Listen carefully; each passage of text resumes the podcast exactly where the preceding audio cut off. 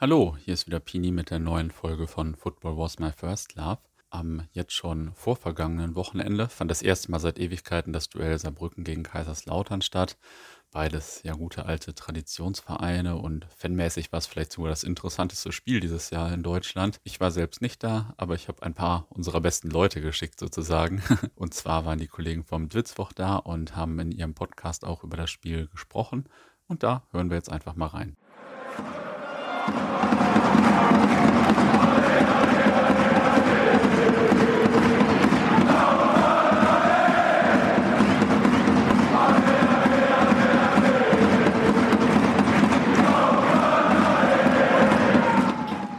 Ich habe mich selten äh, so auf ein Duell in Deutschland gefreut wie auf äh, Saarbrücken gegen Kaiserslautern. Also ich hatte richtig Bock darauf. Und normalerweise ist das ja so in Deutschland, man weiß ja ungefähr, was wo los ist. Man hat alles schon mal, man denkt zumindest, man hat alles schon mal ein bisschen gesehen. Man denkt, man kennt die Abläufe. Aber das ist so ein bisschen wie bei der Impfung. Man muss das auch mal auffrischen irgendwann. Und das, das war ein Booster, ein, Booster Derby war das jetzt. Ja, das war, das war absolutes Booster Derby und ähm, das hat Bock gemacht, ne?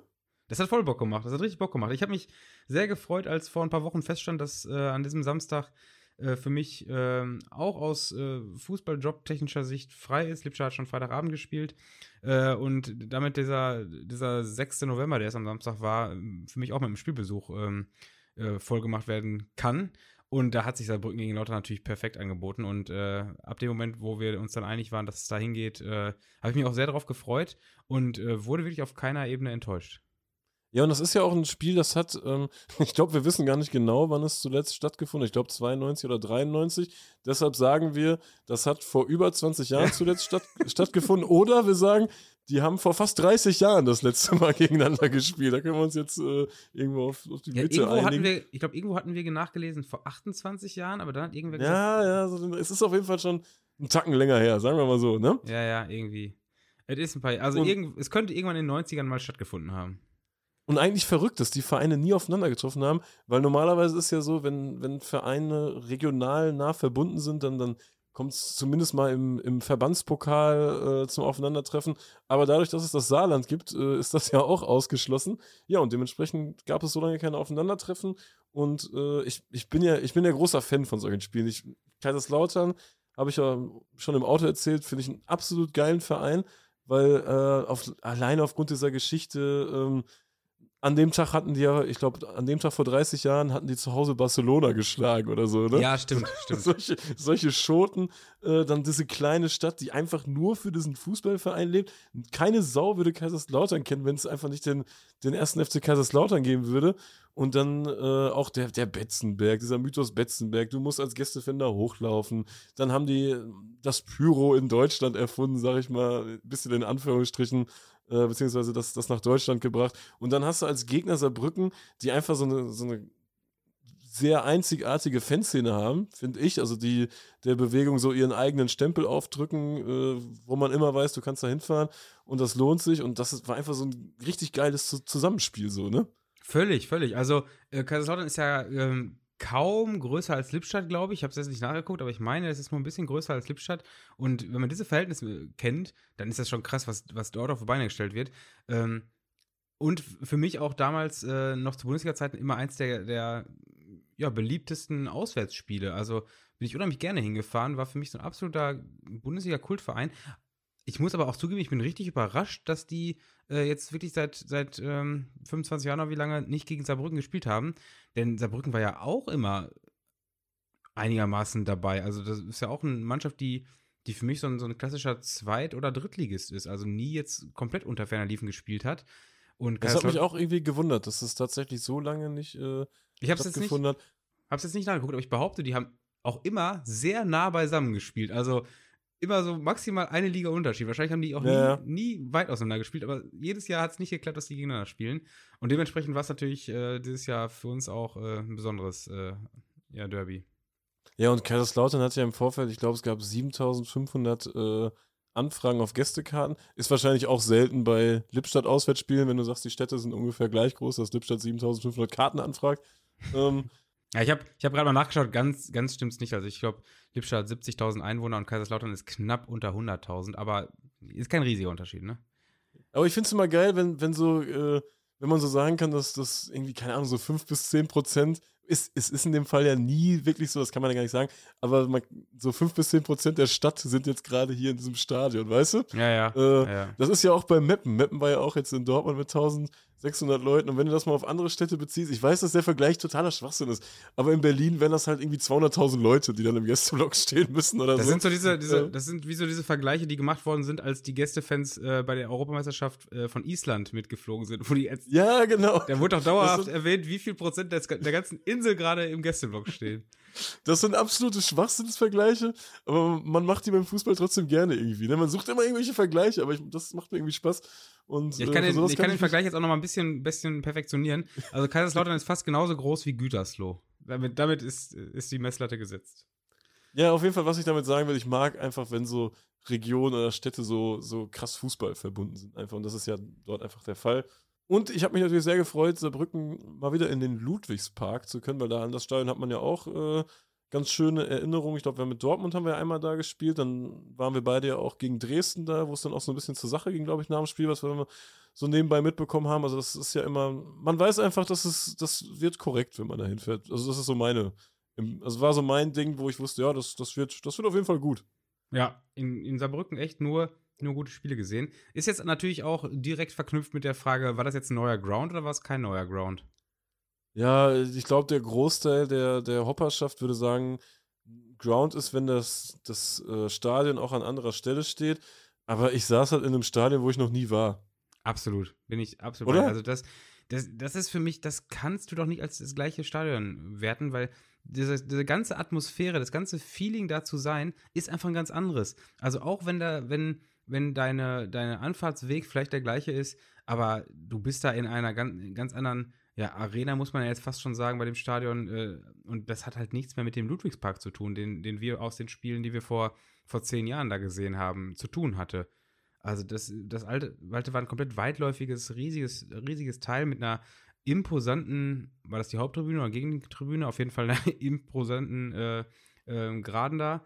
Und Mhm. ähm, jetzt ist es halt, ja, ein, schon ein modernes Stadion, komplett in einem eigenen Stil, muss man mal ganz klar sagen. Also äh, ein absolut prägnanter äh, Neubau, den, den man mit Sicherheit nicht verwechseln wird. Also ich, ich mache ja immer oft das Beispiel, wenn ich jetzt in, in Augsburg oder, oder Regensburg oder, oder äh, ja, keine Ahnung, Aachen oder so, die Dinger, die sehen ja alle gleich aus und haben nur eine andere Farbe an Sitzen, weißt du? Das ist ja alles äh, Arena-Bau, äh, kleines einmal eins und dann zack ist der in eine Schüssel da gebaut.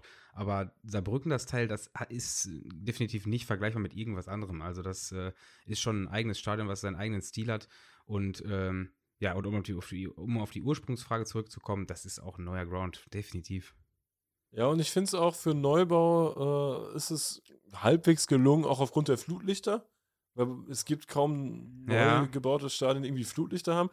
Ich finde die Sitze, diese, wie das aussieht, das finde ich ein bisschen hässlich, irgendwie diese Farben, die da gewählt wurden. Und was ich einfach Schwachsinn finde, weil in Saarbrücken äh, ja so eine Fußball- und Fankultur auch gelebt wird, das hat man auch gemerkt auf den Rängen. Äh, es gibt eine Tribüne mit, mit Ober- und Unterrang und der Unterrang, das sind Sitzplätze. Ich, da saß nicht ein einziger Mensch und ich glaube, da hätten sie auch einfach Stehplätze mit schönen äh, Wellenbrechern hinmachen können. Das wäre ein Tacken gelungener gewesen, als, so, als wie sie es jetzt gemacht haben. Ne? Ja, das stimmt. Was mir noch aufgefallen ist, das finde ich auch immer sehr, sehr ja, unattraktiv für die, für die Atmosphäre, äh, dass in der, hinter der Heimkurve war keine Rückwand oder so, die den Schall noch ein bisschen, äh, ja, er, ver, er, er ver- verstärkt. Ja, verstärkt, ne? Schall verstärkt man. Ähm, sondern es war, Schall, ja, Schall kann man verstärken. ja, es, sondern es war hinten offen. Und darüber waren halt, war halt diese Dachkonstruktion, die auch sehr, sehr luftig aussah. Ja, also es war optisch ganz schön, aber die meisten neuen Stadien haben ja zumindest den Pluspunkt, dass man da äh, ordentlich einen unterm Dach äh, dahin scheppern kann. Ähm, aber das ist da jetzt wahrscheinlich auch nicht so der Fall. Also, Ja, das glaube- hatte schon, schon Wumms, fand ich, aber es ist auch ein bisschen, ich glaube, da wäre mehr drin gewesen mit, äh, ja, einer eine Ja, Wumms hat, klar, die Heimkurve ist natürlich ne? auch brechend voll und, und die, die Leute haben da alle Bock. Aber ich glaube nicht, dass die, das Stadion an sich dazu beigetragen hat, dass es da gute, eine gute Stimmung herrschte. Was ich halt auch ähm, geil fand, dass wir ja auf neutralen Plätzen waren.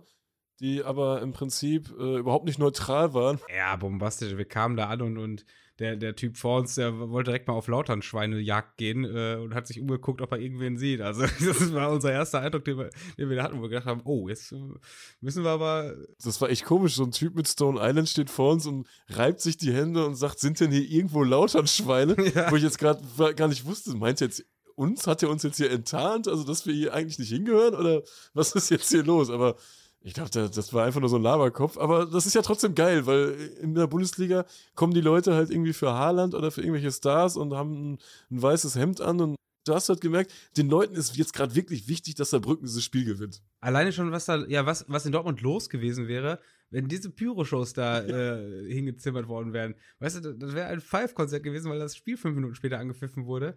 Und äh, da haben die meisten Leute es gefeiert einfach und Fotos gemacht und geklatscht. Also, das ist äh, schon ein Unterschied gewesen. Und bei den Intros, wenn wir auf die, die Pyro-Shows kurz zu sprechen kommen, ich fand es krass, wie sehr man den Kontrast gesehen hat, was, was Pyro-Shows sein können und bewirken können.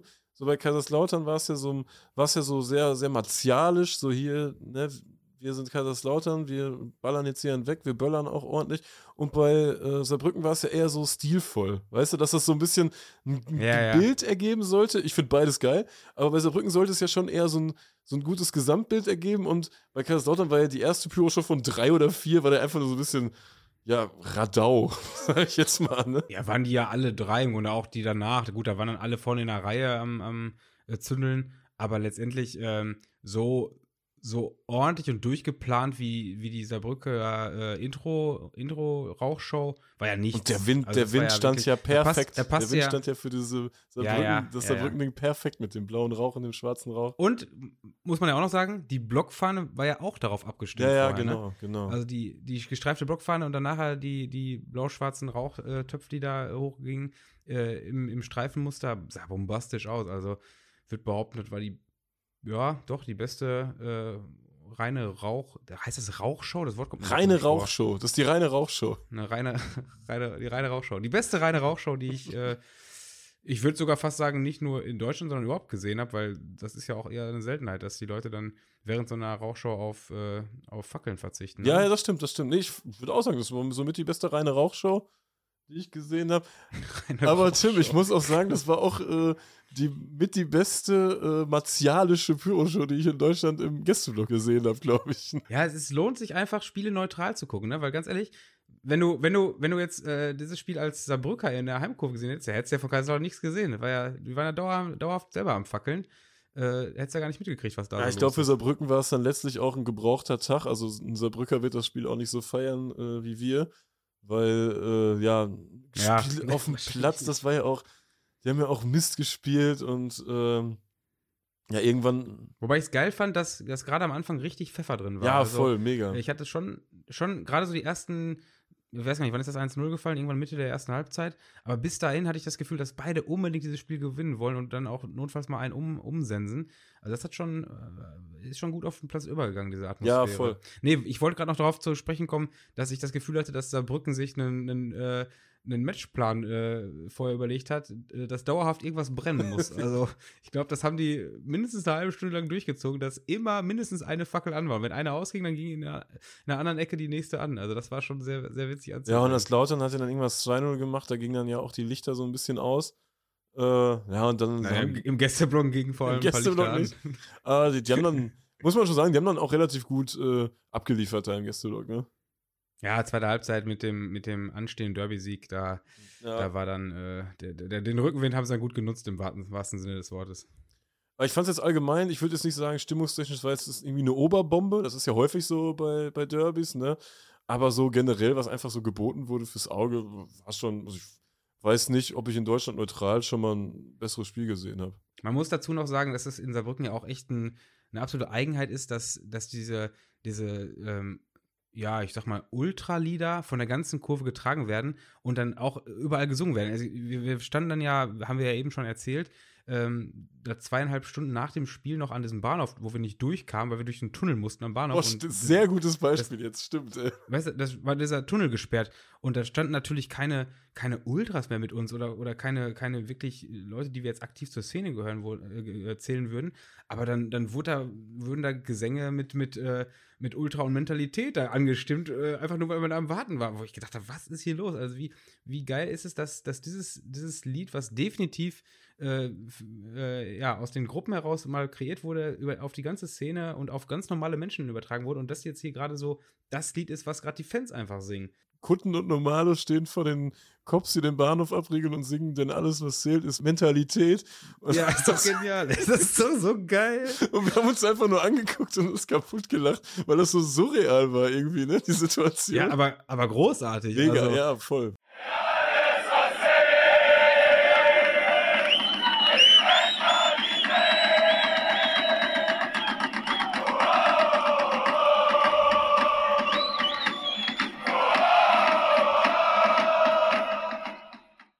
Das, gut. das, musst du erstmal schaffen, dass du, dass du so ein Standing hast, dass, dass deine Lieder so, so eine, so eine, ähm, ja, auf so fruchtbaren Boden treffen, einfach und dass die Leute das einfach annehmen. Das ist echt schon geil.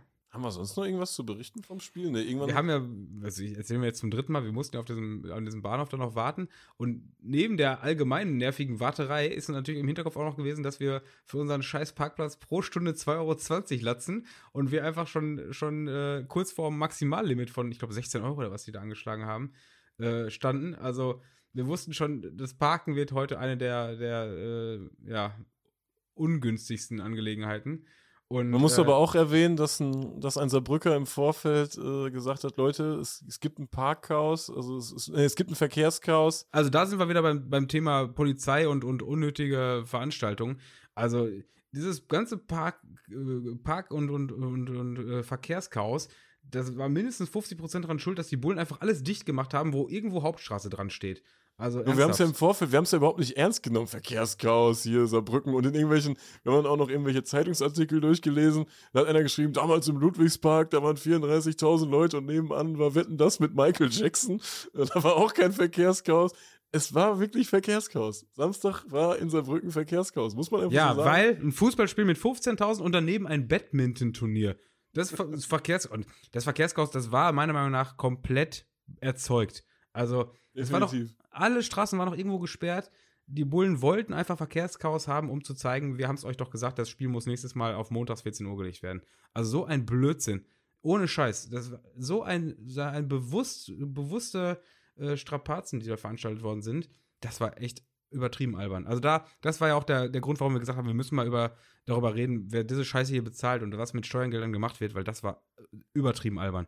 Also, das ist unfassbar. Aber um auf die Parkplatzgeschichte zurückzukommen, ähm, das war noch unser, unser ja, Happy End im wahrsten Sinne. Also nicht, dass der Tag eins gebraucht hätte, der war auf jeden Fall happy, aber äh, ist immer geil, wenn wir auf so einen Parkplatz kommen und dann sind die Schranken offen und äh, das Auto fährt durch und man guckt, man, man, man beäugt das so ein bisschen und sieht, ey, nach dem Au äh, äh, Auto bleibt die Schranke offen.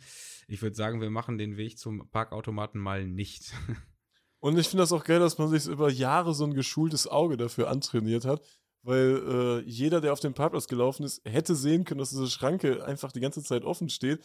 Aber am Parkautomaten standen meterlange Schlangen und äh, man hätte, alle sind wahrscheinlich einfach durchgefallen, weil die Schranke da nicht funktioniert hat oder sonst Ja, ja. irgendwas.